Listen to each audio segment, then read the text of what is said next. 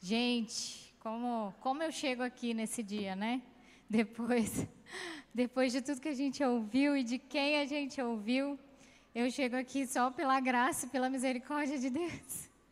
Então, é, o que eu quero trazer hoje para nós, né, é o que Deus tem feito em minha história e através da minha história, né? Então, eu quero compartilhar um pouquinho com vocês disso, né? Então, vamos orar antes da gente começar.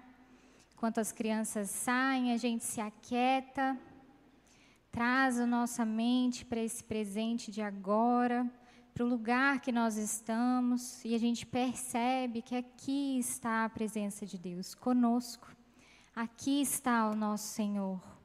E nós estamos celebrando juntos como igreja não só o nosso aniversário, mas nós estamos celebrando a glória que é viver como corpo de Cristo.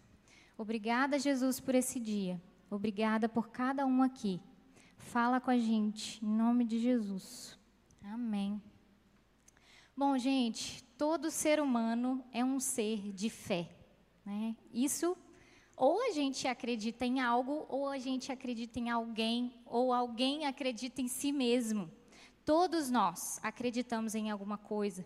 Isso não é atrelado, a fé não é atrelada simplesmente à religião ou ao cristianismo. Todos nós temos uma narrativa, um enredo, uma história da qual nós fazemos parte e uma história que molda o nosso jeito de viver. E nós, como cristãos, como filhos de um Deus vivo, entendemos, obrigada entendemos que nós vivemos a partir da história e da narrativa de Jesus. E que isso molda, ou ao menos deveria moldar, tudo que nós somos e fazemos, não é mesmo? Mas às vezes eu me pergunto, como que é que a nossa fé tem se desdobrado no nosso cotidiano? Como que a gente tem é, vivido essa fé de forma prática todos os dias. Temos tantos, né? A nossa, a nossa cidade é uma cidade de muitos cristãos, que se dizem muitos cristãos. Por que, que a gente ainda vê tantas mazelas, tantas coisas precisando ser transformadas? Se aqui dentro do nosso corpo de Cristo temos médicos, professores, motoristas, cuidadores, mães, pais, nós constituímos a vida da nossa cidade. Através de nós, das nossas profissões, das nossas atividades, os nossos afazeres, nós fazemos Vila Velha acontecer. E por que, que é então que a gente ainda vê uma cidade que precisa tanto, tanto ser alcançada e transformada pelo amor de Deus? Eu arriscaria aqui dizer que a gente tem vivido de uma forma é, muito pautada no que uma, uma sociedade construída dentro de uma religião disse como dicotomia. Nós temos uma vida espiritual e uma vida secular. Uma música gospel e uma música mundana. Nós temos um ambiente religioso e um ambiente do lado de fora disso. O que, que é isso?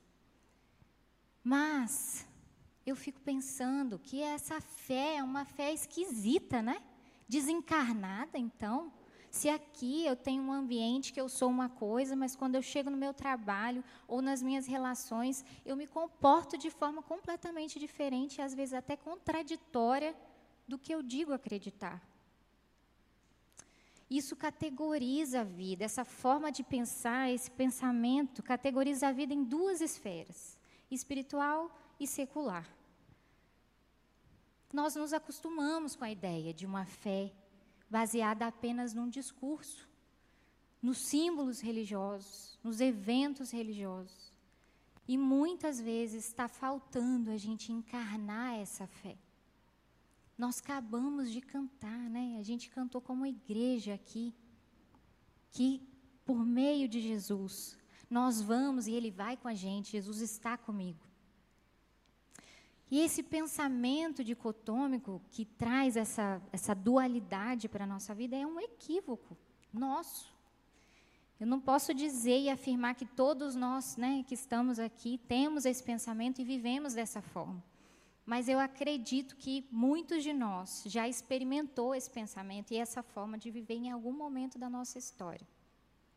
Né? Então, eu fico pensando, se Deus decidiu enviar o filho dele e trazer ele na terra, ele foi gerado, ele foi amamentado, ele cresceu, ele caiu ao aprender a andar. Ele provavelmente experimentou muitas das coisas que a gente experimentou ao, crescer, ao se desenvolver. Deus quis que ele se encarnasse. E tem uma frase de um autor, desculpa, aqui, de Alan Hirsch, que fala o, o seguinte: o fato de Jesus viver durante 30 anos sem que ninguém sem que ninguém o notasse como Messias e Salvador do mundo, revela o quão encarnado ele era. O que, que Jesus fez até 30 anos, gente? Viveu, comeu, dormiu, aprendeu a trabalhar, se relacionou com pessoas, sentou à mesa, conversou com os pais, conversou com as crianças. O que, que ele fez? Ele viveu, assim como eu e você. Até os 30 anos foi assim. E a partir do momento que ele iniciou o seu ministério e foi então é, vivenciando sua vocação de forma pública, ele se entregou numa cruz. Ele morreu e ressuscitou, inaugurando então uma nova realidade de relacionamento com Deus. Para aqueles, né, para nós que cremos, nós recebemos um Espírito Santo e ele habita em nós, ele está em nós. Então, significa dizer que ele vai aonde eu vou. Eu não tenho mais como dizer que eu vou a algum lugar e esse lugar Jesus não está comigo. Olha, Deus, eu vou treinar agora. Se eu fica aí, me espera que lá dentro não tem nada para você. Não, ele fala assim: eu quero ir quero ver essas pessoas, eu quero conhecer essas pessoas. Com quem que você treina? Deixa eu conhecer, deixa eu ver quem é. Deixa eu saber o que elas precisam. Não existe essa de eu vou à igreja no domingo para cultuar a Deus.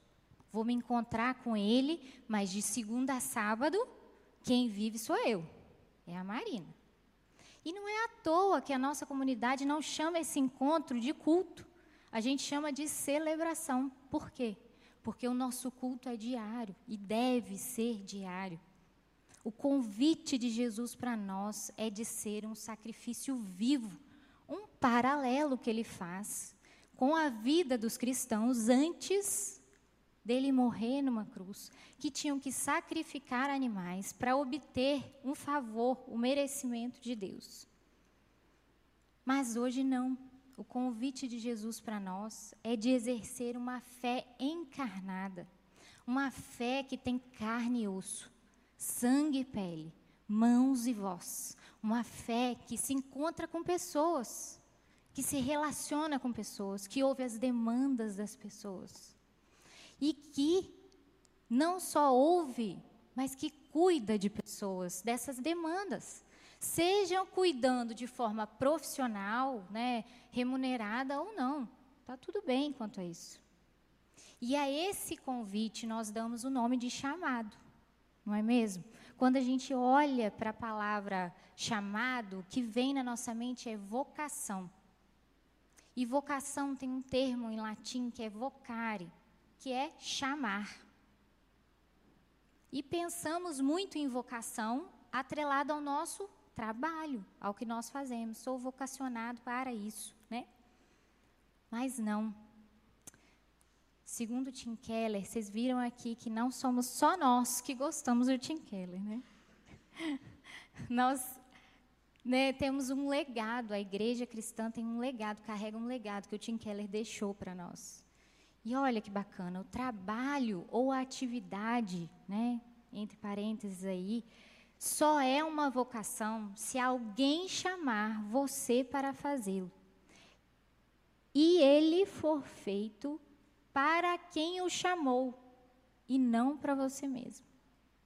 Faz sentido isso? Entender o chamado de Deus para nós, para o seu povo, de servir ao outro com os nossos recursos intelectuais, emocionais, financeiros, nos torna vocacionados para viver uma fé encarnada. Um contexto atual, aonde nós estamos agora. Numa história, né, no momento histórico em que nós estamos como indivíduo, mas também como sociedade. O nosso contexto vai ditar a forma com que nós vamos viver essa fé encarnada. Se eu sou mãe, naquele momento, estou de licença maternidade ou escolhi viver isso de uma forma integral, quer dizer que o meu contexto é esse. E ali também eu sou chamada por Deus a viver uma fé encarnada, uma fé que os meus filhos conheçam. E no Evangelho de João, capítulo 15, eu percebo Jesus mostrando e desenvolvendo com seus discípulos o que é uma fé encarnada. E eu queria ler com vocês aqui, se vocês quiserem ligar a Bíblia de vocês, ou quem tem ela fisicamente, abrir para acompanhar. A gente vai ler do versículo 1 ao versículo 17. E diz assim: Eu sou a videira verdadeira, e o meu pai é o lavrador. Todo ramo que estando em mim não dá fruto, ele corta. Todo ramo que dá fruto, ele poda, para que produza ainda mais. Vocês já foram limpos pela mensagem que eu lhes dei. Permaneçam em mim, e eu permanecerei em vocês. Pois assim como um ramo não pode produzir fruto se não estiver na videira, vocês também não poderão produzir frutos a menos que permaneçam em mim. Sim, eu sou a videira, vocês são os ramos. Quem permanece em mim e eu nele produz muito fruto, pois sem mim vocês não podem fazer coisa alguma. Quem não permanece em mim é jogado fora como um ramo imprestável e seca. Esses ramos são ajuntados no monte para serem queimados. Mas se vocês permanecerem em mim e minhas palavras permanecerem em vocês, pedirão o que quiserem e isso lhes será concedido. Quando vocês produzem muitos frutos, trazem glória ao meu Pai e demonstram que são meus discípulos de verdade. Eu os amei como o Pai me amou permaneçam no meu amor. Quando vocês obedecem a meus mandamentos, permanecem no meu amor, assim como eu obedeço aos mandamentos de meu, de, meu Pai e permaneço no amor dele. Eu lhes disse essas coisas, para que fiquem repletos de minha alegria. Sim, sua alegria transbordará. Esse é o meu mandamento. Amem uns aos outros, como eu amo vocês. Não existe amor maior do que dar a vida por seus amigos. Vocês serão meus amigos se fizerem o que eu ordeno. Já não os chamo de escravos, pois o Senhor não faz confidência aos seus escravos. Agora vocês são meus amigos, pois eu lhes disse tudo o que o Pai me disse. Vocês não me escolheram, eu os escolhi. Eu os chamei para irem e produzirem frutos duradouros, para que o Pai lhe dê tudo o que pedirem em meu nome. Este é o meu mandamento. Amem uns aos outros. Como é interessante ver Jesus, né, mais uma vez, trazendo uma imagem do cotidiano dessas pessoas para passar o que ele queria dizer. Essas, essas palavras, né, junto com alguns textos de João ali, não sei exatamente que capítulo para frente, mas eles antecedem a morte de Jesus. Ele está falando isso aqui, vendo a cruz. Ele está dizendo isso daqui, vendo a cruz. E, e pensando né, nessa questão da, da videira, do ramo, da uva, Outro dia eu estava conversando com uma amiga muito querida sobre, sobre esse texto, inclusive. E ela falou assim: Marina, você sabe que a minha mãe um dia resolveu plantar uma videira. E essa videira cresceu e deu uva. E a uva estava muito gostosa, muito saborosa. E aí ela continuou cuidando dessa videira e ela continuou crescendo. Na próxima safra da uva, a uva estava azeda, incomível. O que, que aconteceu com a uva? Ela não podou. Ela não podou. Porque uma coisa interessante da videira é que quando os ramos se distanciam da videira, a fruta, o fruto, vai ficando azedo, incomível, vai perdendo sua utilidade. E Jesus usa isso, esse, essa figura, essa imagem para dizer que é Ele quem é a videira e que quem está nele não produz fruto, a menos que permaneça nele. Pensando nisso, a proposta de Jesus para uma fé encarnada nos conduz a dois movimentos. O movimento um, né, o primeiro movimento que eu queria compartilhar, é um compromisso com a amizade de Jesus. Como cultivar essa amizade com Jesus? Então, ele dá algumas dicas aí para gente no texto. No versículo 6, ele fala assim: Quem não permanece em mim é jogado fora como um ramo imprestável e seca. Esses ramos são ajutados para um monte para serem queimados. Depois ele segue dizendo, mas, ou seja, ele deu uma advertência, né, aqui. Mas, se vocês permanecerem em mim e minhas palavras permanecerem em vocês, pedirão o que quiserem e isso lhes será concedido. E lá no versículo 15 ele fala: Já não os chamo de escravos, pois o Senhor não faz confidência a seus escravos. O que, que ele estava falando? Eu estou indo para a cruz, eu estou contando para vocês o que vai acontecer. Então, estou aqui confidenciando algo para vocês e por isso vocês são meus amigos, pois eu lhes disse tudo que o Pai me disse.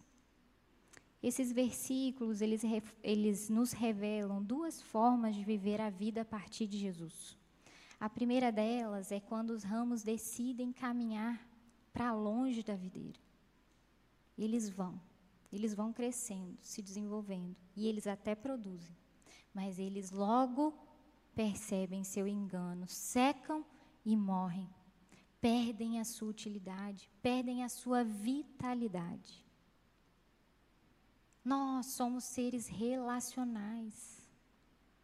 Numa nós, nós não devemos seguir sozinhos, nós precisamos estar juntos, como os ramos na videira, inseridos na videira, numa comunidade que quer conhecer mais a Jesus, quer celebrar quem é Jesus, quer amar assim como Jesus. Mas também precisamos estar num relacionamento íntimo com Jesus. Por quê? Se ele poda o ramo que vai para longe, quer dizer que ele quer perto, não é? A gente precisa ser conhecido por Jesus, se conhecer em Jesus e conhecer mais Jesus. E essa advertência que ele faz: olha, se vocês continuarem caminhando sozinhos, distantes de mim, vocês vão perder a sua utilidade. Ele faz essa advertência como um: olha, permaneçam em mim.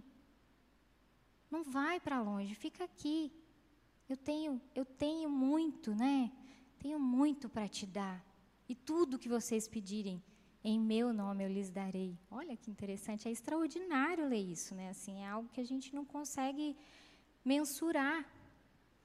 E essa palavra no grego, com a ajuda do meu teólogo preferido, né? Ela pode ser traduzida, essa palavra permanecer que ele fala, né? Permaneçam em mim. Vocês já notaram quantas vezes ela aparece nesse texto? Permaneçam em mim, permaneçam em mim, assim, assim como eu permaneço no Pai. Ela também pode ser traduzida por habitar. E eu não sei você, mas quando eu ouço a palavra habitar, eu penso na minha casa, aonde eu habito. Habitar em Jesus, ou seja, permanecer em Jesus, é fazer dele o nosso lugar de descanso. Na nossa casa a gente tem uma cama que a gente deita e dorme. É o nosso lugar de vulnerabilidade, onde eu posso me despir completamente. É esse lugar. É um lugar também de nutrição. Nós temos uma cozinha na nossa casa. Na nossa cozinha a gente faz comida colorida, bem, para nutrir a nossa vida física. E Jesus quer fazer isso com a gente também. Jesus deve ser o nosso lar, um lugar familiar. O lar é um lugar familiar onde a gente sente reconhecimento. Eu reconheço esse ambiente. Então eu preciso me encontrar com esse lar em Jesus, com essa habitação em Jesus, sem maquiagem, sem filtro, descalço, despido, podendo ser eu mesmo, simplesmente. É isso que Deus quer, é isso que Jesus quer de nós, esse permanecer é isso, é estar com Ele, de forma vulnerável, de forma a, a, a se sentir em casa, em, encasado. Né? Tem um autor que, que usa esse termo, que é encasar, é estar em casa, estou em casa. A nossa casa, ela nos estabiliza. Vocês já perceberam que quando a gente sai para o nosso dia e a gente vive todo tipo de situação, quando a gente volta para casa, é como se as coisas se ordenassem. Eu voltei para a minha origem.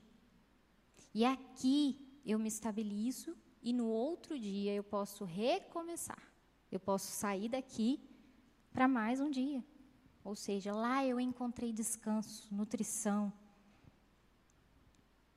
O meio esse reformador alemão, Hans Dank, diz assim: que o meio para se conhecer Deus é Cristo, a quem ninguém pode conhecer, a não ser que siga com a sua vida. Seguir com a minha vida implica fazer o que ele fazia, o que Jesus fazia para permanecer no Pai. O convite dele para que a gente continue frutificando um bom fruto é de permanecer, é de habitar. E para permanecer no Pai, assim como ele permaneceu em Deus. Então, como que ele fazia para permanecer em Deus? Quando a gente quer desenvolver algum hábito, quando a gente quer aprender alguma coisa, a gente precisa olhar para pessoas que fazem aquilo muito bem e que já fazem há algum tempo. Então a gente olha para Jesus e vê ele fazendo o quê? Lendo os evangelhos, a gente encontra um Jesus que tira tempo com o Pai, sozinho. Às vezes ele se retira e vai orar, mas às vezes ele também está em comunidade, com pessoas, às vezes com muita gente, com multidões, às vezes com um grupo pequeno e às vezes com um grupo menor ainda.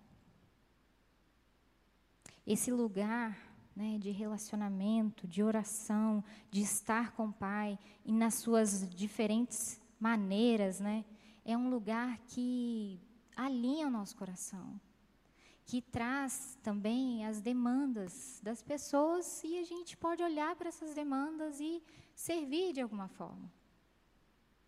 E de forma prática, eu queria trazer aqui algumas maneiras da gente cultivar uma amizade com Jesus, cultivar assim como a gente cultiva uma planta, tendo referência Jesus e o que ele faz para permanecer e habitar no Pai.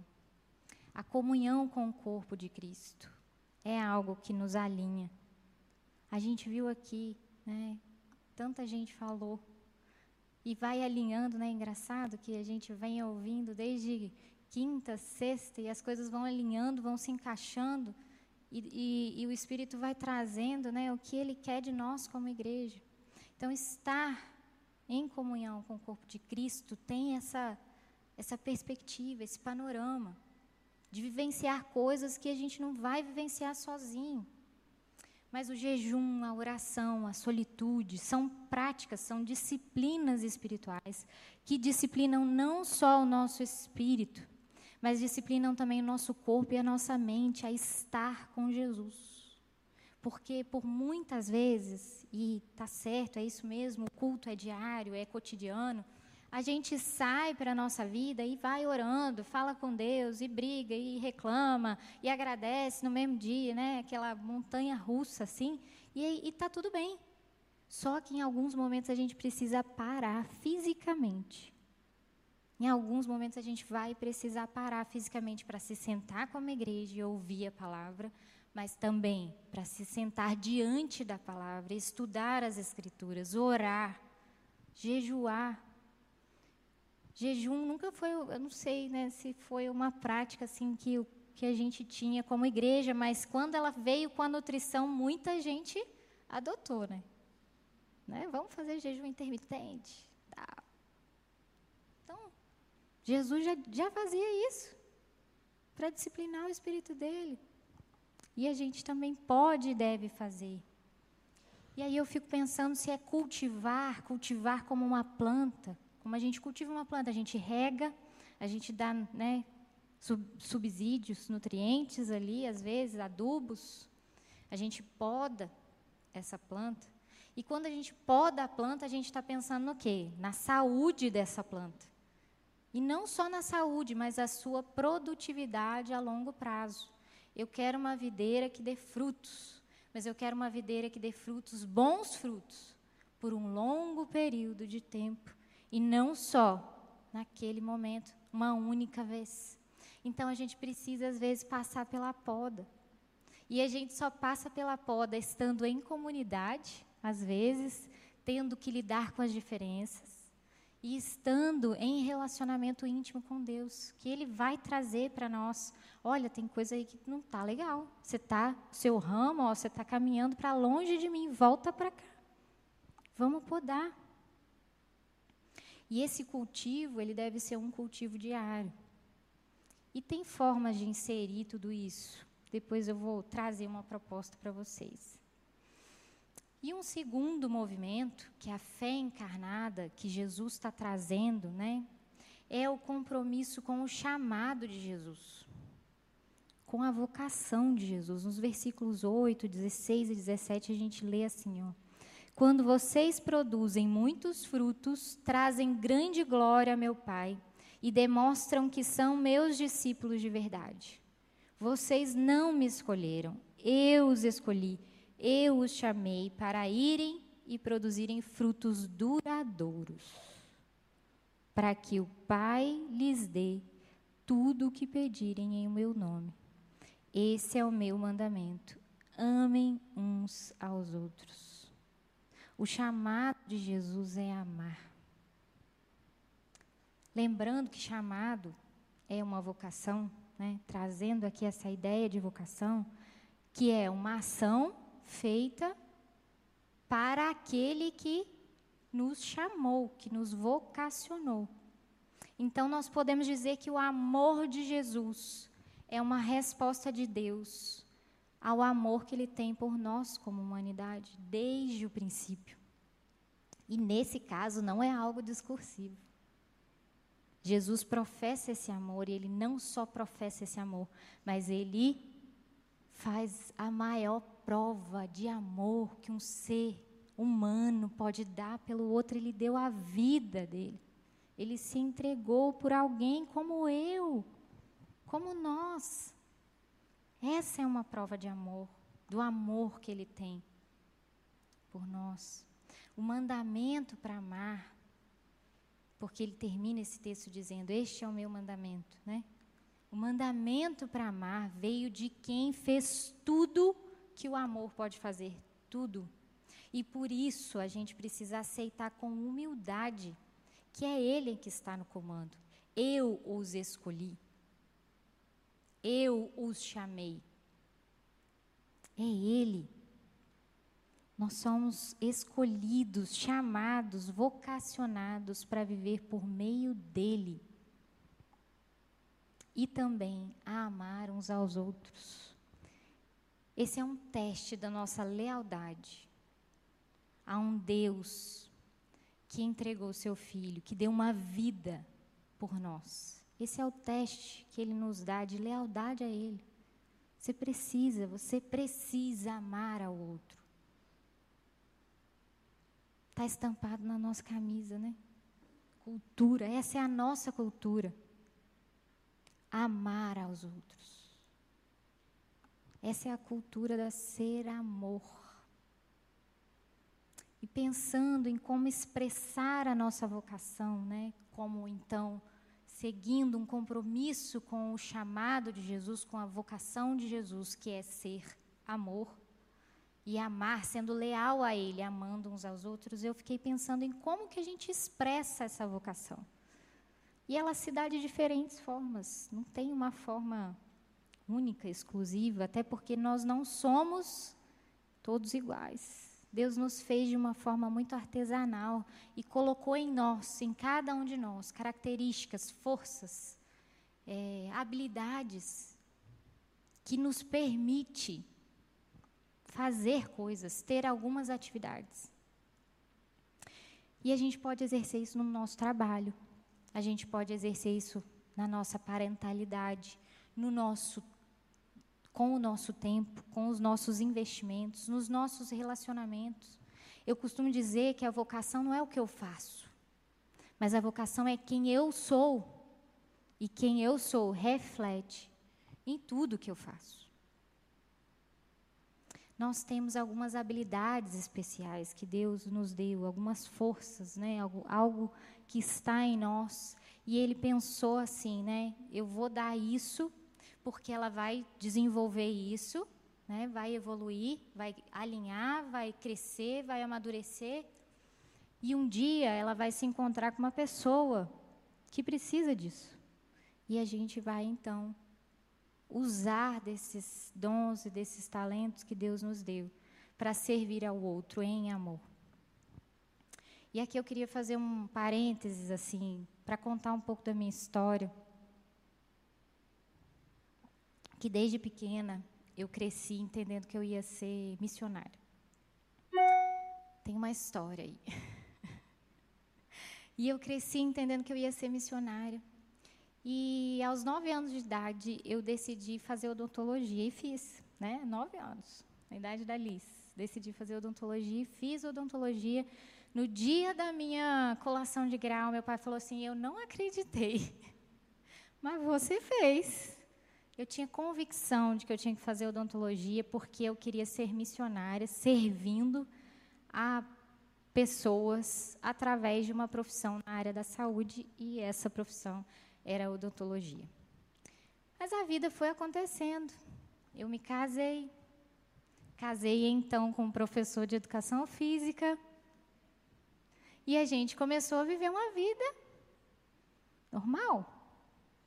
E eu falei, gente, onde onde está a minha missão? Onde, né? Cadê a minha missão?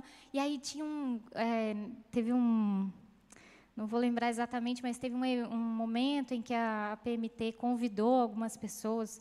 A PMT é uma agência missionária da Igreja Presbiteriana. É, e convidou algumas pessoas para ir até um país que estava sofrendo uma situação, então precisava de é, pessoas da área de saúde. E eu logo me inscrevi. Não deu certo. Nunca deu certo. Nunca deu certo. Até que um dia Pedro chega em casa e falou: Não, vamos largar tudo e vamos para o seminário. Eu falei: Beleza, acho que é isso mesmo, né? Assim, acho que, acho que era isso. Só que a gente foi para o seminário, mas eu não fui para o seminário. Eu fui fazer mestrado, fui fazer doutorado, sempre gostei de estudar, vou estudar. Estou aqui, né, em São Paulo, o melhor lugar que tem para a gente estudar, vou estudar. E fui, fui estudando, fui estudando, fui fazendo as coisas. E falei, Senhor, e minha missão? Onde está a minha missão? Eu quero ser missionária. Eu cresci achando que eu ia ser missionária. E continuei minha vida assim, né? E a gente já, né, na igreja, Pedro servindo já na igreja, eu servindo também de alguma forma.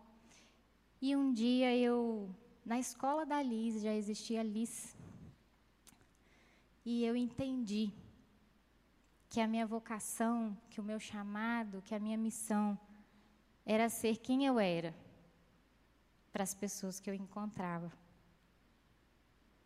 E aí eu falei, poxa, então eu posso fazer isso no consultório, quando eu estou atendendo um paciente? Ele chega com uma demanda. E a demanda dele é consequência da queda na vida dele, é uma doença. É algo que afetou, algo que Deus criou de forma boa, perfeita e agradável. E aí o que, que eu faço? Restauro. Participo da redenção de Deus para aquele pequeno elemento. É um dente. O que é um dente na eternidade, meu Deus?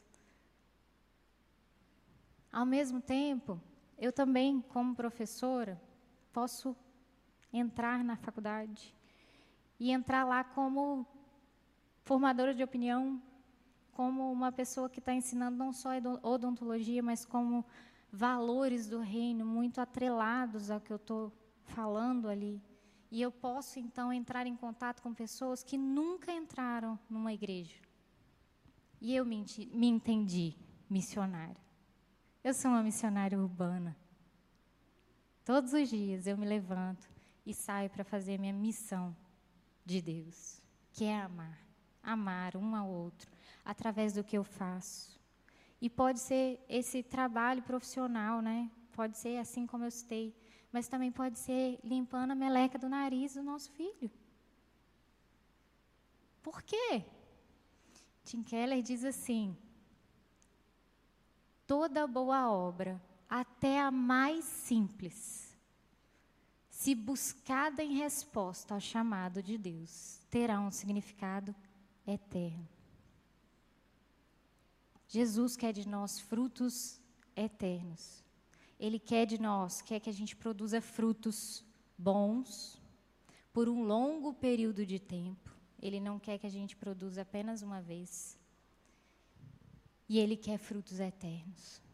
Que são frutos eternos, gente? Pessoas. Deus nos dá pessoas. Filhos, companheiros, amigos, pais, vizinhos, alunos, pacientes. Eu tenho um chamado, você tem um chamado.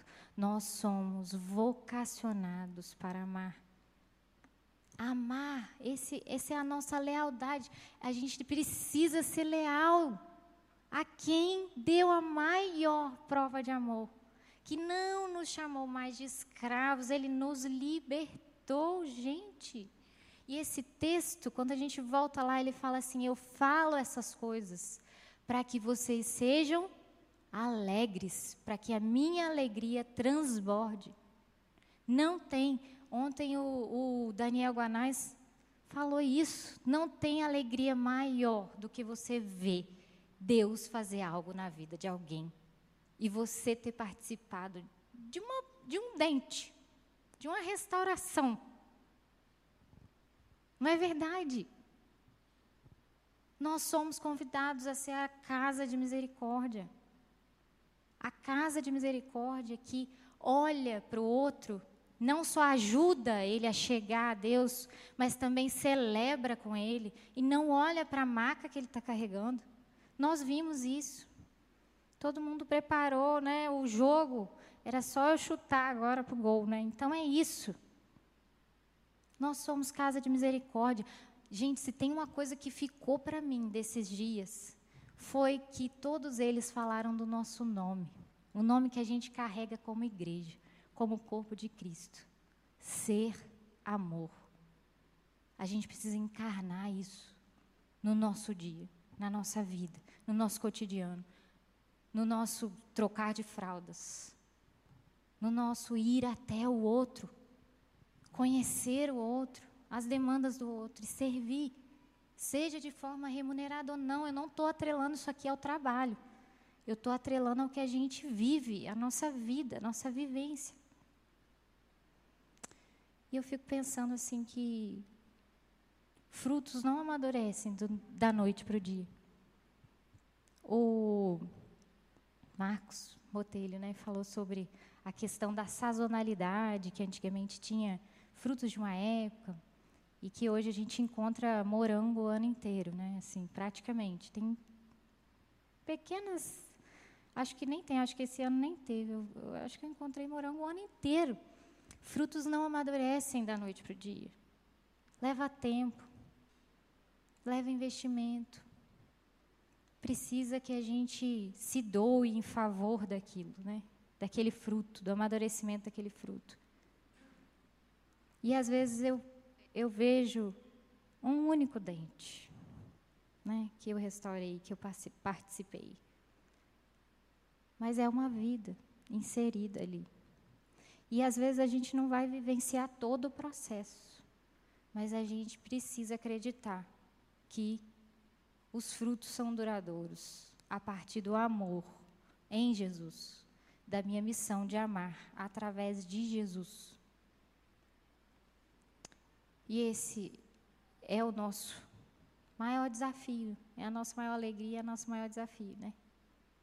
Porque não é fácil a gente encarar os desafios do dia a dia, as frustrações do dia a dia, as dificuldades do dia a dia que a gente tem ao exercer a nossa profissão, ao exercer a nossa maternidade, ao, enfim, caminhar na rua. Não é fácil, tem frustração. Mas a gente tem uma esperança. E a nossa esperança é eterna. A nossa esperança é algo bem maior que nós mesmos. É algo que transcende, vai além de nós, né? Está para além de nós. E chegando aqui no nosso para refletir e praticar, eu queria que a gente tivesse em mente essa consciência de que Jesus nos libertou, falou todas essas coisas para que a gente fosse feliz, e não só feliz, mas que isso transbordasse, que isso fosse além de mim. E ele nos deu um mandamento de amar um ao outro, e a gente precisa ser leal a esse mandamento. Com isso em mente, a gente vai então para a nossa semana. O que, que eu penso, né? A sua fé em Jesus, ela é expressa de maneira encarnada ou discursiva? A minha fé em Jesus, ela é discursiva? Porque não é essa a proposta. Jesus falou sobre o amor dele e ele falou que ele permaneceu no amor de Deus e por isso ele deu a vida dele. Então não é só discurso. Dar a vida pelo outro não é algo fácil. Mas a gente tem dons, talentos, forças, características que Deus nos deu para que a gente possa servir ao outro. Com um bom dia, com boa tarde, pode ser com só ética do reino. Às vezes a gente pensa muito nisso, né? Assim, ah, é só ser ético. Ah, não é só ética. Ah, então é falar de Jesus. Nem sempre é falar de Jesus, mas sempre é vivenciar o amor de Jesus em nós. E por isso, eu vou até o outro, correspondo à demanda do outro, conecto o outro com o que ele precisa, aciono quem for. Então fica essa reflexão, né? Vamos viver uma fé encarnada. Você tem colocado sua vida à disposição de produzir frutos duradouros? Lembrando que aqui está a poda, o cultivo, a proximidade com Jesus, o relacionamento com esse Deus. Como que está isso? Para a gente produzir mais frutos, a gente precisa estar tá perto de Jesus. E quando a gente vai podar uma planta, a gente chega bem perto, né? A gente não poda uma planta. Então, quando Deus vai trazer algo para o nosso coração, que às vezes é desconfortável, uma decisão que a gente precisa tomar, Ele está perto. Ele está perto. E o que Ele quer fazer é para a nossa saúde para que a gente produza frutos a longo prazo. Não é uma corrida de 100 metros, é uma maratona. A nossa vida como igreja não é uma corrida de 100 metros.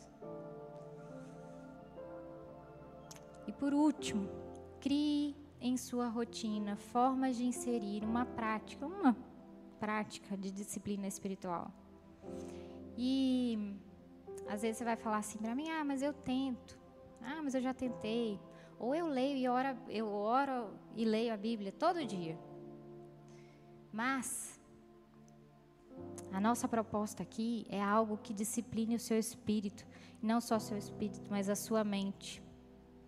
Seu jeito de viver a sua rotina. Então, criar um, inserir, criar um espaço para isso.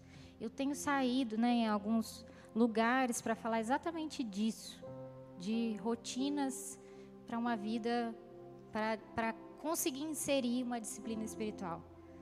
E eu não falo para monge, eu não sou monja. Eu falo para mães ocupadas, atarefadas, para pais, para homens, para mulheres, para crianças. Então é possível, sim. A gente tem pequenos elementos no nosso dia a dia que nos levam a essa conexão com Deus, de forma a disciplinar o nosso espírito.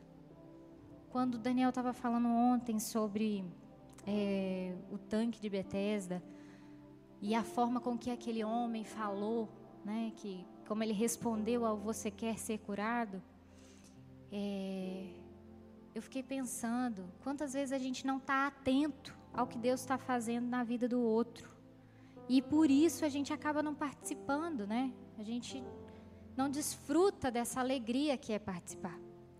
E uma das formas de estar atento é praticar a presença presente, né? a forma de estar presente naquele lugar, naquele momento.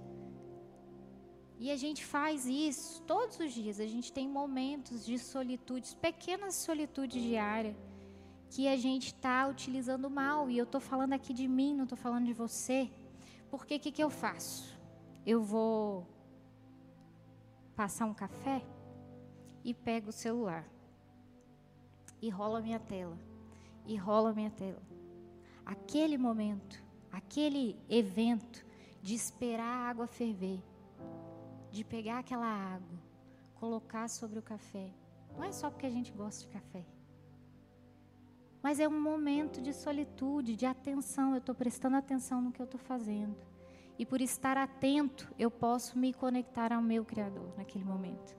Dessa forma, eu também posso fazer isso de outras formas, quando a gente vai à praia, eu posso contemplar.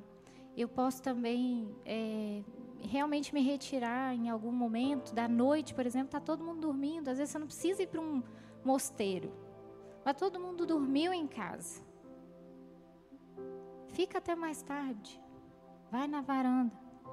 Olha o céu. Contempla. E ali você pode ter um momento de solitude com Deus. Assim como Jesus fazia quando ele subia no monte. Não precisa sair de casa às vezes. Não dá para fazer. É só a gente não se desconectar e usar artifícios né, para isso. A gente pode fazer isso. Então, essa é a minha proposta para vocês hoje de prática. Mas eu sei que a gente tem desafios. Amar a outro não é fácil né? Amar o nosso próprio filho, às vezes a gente tem vontade de, é, né? Ai, que vontade de desganar. Mas a gente não quer matar, no fundo a gente só quer, né? Jogar para fora aquilo que a gente está sentindo. Mas Jesus permaneceu em Deus e por isso ele nos amou. E esse é o nosso convite: criar uma habitação em Jesus e deixar os nossos ramos e a nossa produtividade perto de Jesus. Vamos orar? Senhor, obrigada pelo seu amor. A gente se constrange, Deus. A gente se constrange com o tamanho amor. Mas nós, como igrejas, igreja nomeada por ser amor, queremos ser leal a você e praticar no nosso dia a dia o ato de amar uns aos outros através das nossas atividades diárias, através de tudo que a gente faz. Nós queremos cultuar a Ti com a nossa vida. A gente quer te conhecer a partir disso e queremos também participar do que o Senhor está fazendo na vida de pessoas que nos nos cercam, pessoas que a gente encontra, pessoas que a gente convive. Deus, em nome de Jesus, nos dê a atenção necessária para não perder um minuto sequer do que o Senhor está fazendo na vida de um amigo, na vida de um parente, na vida de um vizinho. Nos dê essa atenção, essa graça, essa alegria de vivenciar o que é produzir um fruto eterno com você. Que a nossa cultura, estampada agora no nosso peito, seja mesmo uma marca da nossa igreja. Amar pessoas. Amar pessoas. Independente de quem elas são, de como elas vivem e de onde elas estão. Nos leve até elas, Jesus, como igreja, como corpo de Cristo. Em nome de Jesus. Amém.